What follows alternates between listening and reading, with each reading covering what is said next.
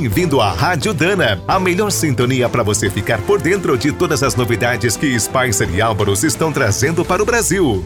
Você sabe qual jogador da seleção brasileira inspirou a data que comemora o Dia do Goleiro?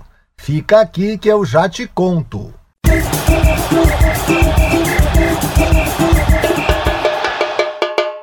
E agora na Rádio Dana, ABZ da Seleção.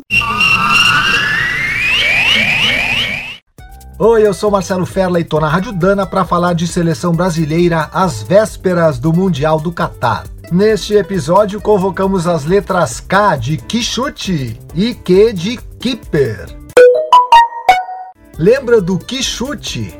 Era um tênis todo preto, feito com lona, reforçado na frente com travas de borracha, um tipo de chuteira bem mais barato e fácil de usar, que foi lançado em 1970, durou 20 anos e tinha Zico como garoto propaganda. Como K não é uma letra muito fácil de render palavras em português, buscamos o quichute para falar de chuteiras, os quichutes usados pelos profissionais. As chuteiras passaram por grandes transformações desde os primórdios do futebol. Na Copa de 30, disputada no Uruguai, o goleador brasileiro Preguinho usava botinas de couro de vaca com travas de madeira pregadas e que pesavam 500 gramas. Se Friedenreich fosse convocado, usaria uma botina não menos pesada, mas com seu nome o primeiro grande craque brasileiro já tinha uma chuteira personalizada desde 1917. As botinas eram tão precárias que em 1934 a de Leônidas arrebentou no meio da partida contra a Polônia e ele fez o gol da vitória de pés descalços, como eu já contei por aqui. Os brasileiros só usaram as chuteiras com trava removível, que davam maior estabilidade aos atletas, a partir da Copa de 58. Na Espanha, em 82, Cerezo, Falcão, Sócrates e Zico desfilaram pelos gramados com chuteiras com travas de poliuretano feitas com couro de canguru e que pesavam apenas 270 gramas. Em 98, Tafarel e Ronaldo entraram na moda das chuteiras coloridas. O goleiro calçava uma verde, o atacante uma chuteira prata com detalhes em azul. A partir do ano 2000, os materiais 100% sintéticos deixaram as chuteiras muito mais leves e confortáveis. No Catar, veremos craques como Alisson, Casemiro, Neymar e Rafinha calçando sapatilhas que pesam entre 180 e 200 gramas. Pegando os craques citados na nomenclatura antiga das posições, Friedenreich era o center forward, Sócrates um inside forward, Rafinha seria um winger, Casemiro o halfback e Alisson o goalkeeper. Em português, acredite, existe a palavra keeper para se referir a goleiro e se escreve com a letra Q. É hora de falar daquele jogador escalado para impedir a alegria do futebol, o cara mais anti-gol dos gramados.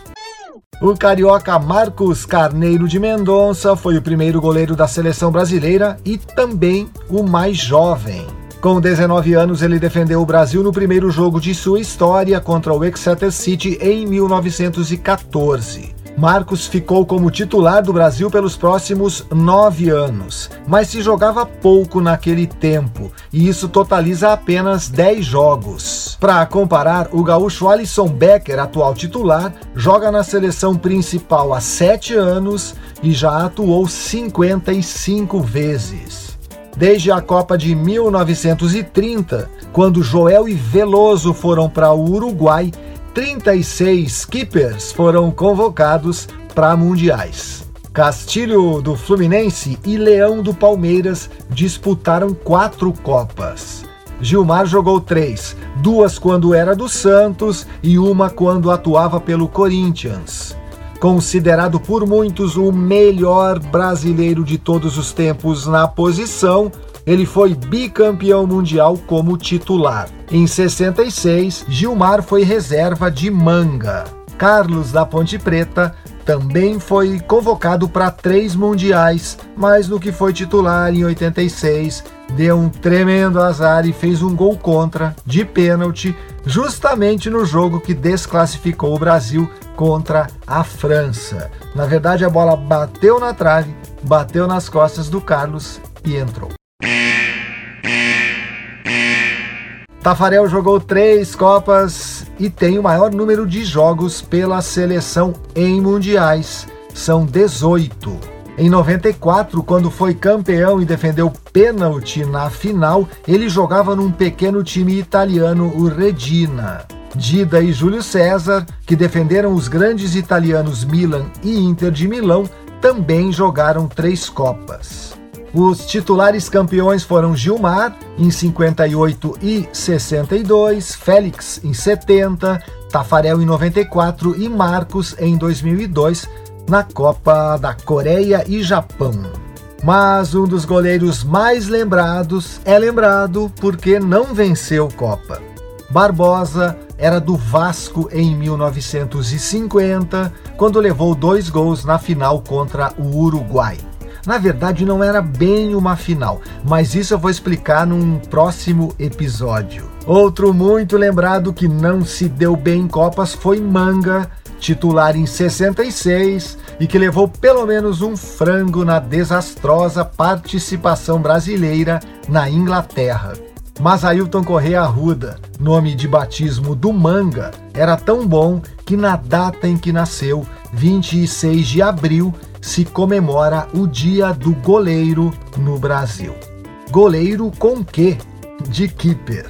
ABC da seleção. Gostou das curiosidades desse episódio? Então volta semana que vem que nós também voltaremos com o ABZ da seleção da Rádio Dana.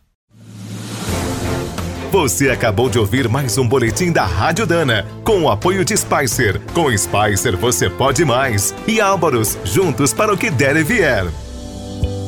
Na hora de escolher as melhores peças para a linha leve ou pesada, não fique na dúvida. É Dana? Então manda!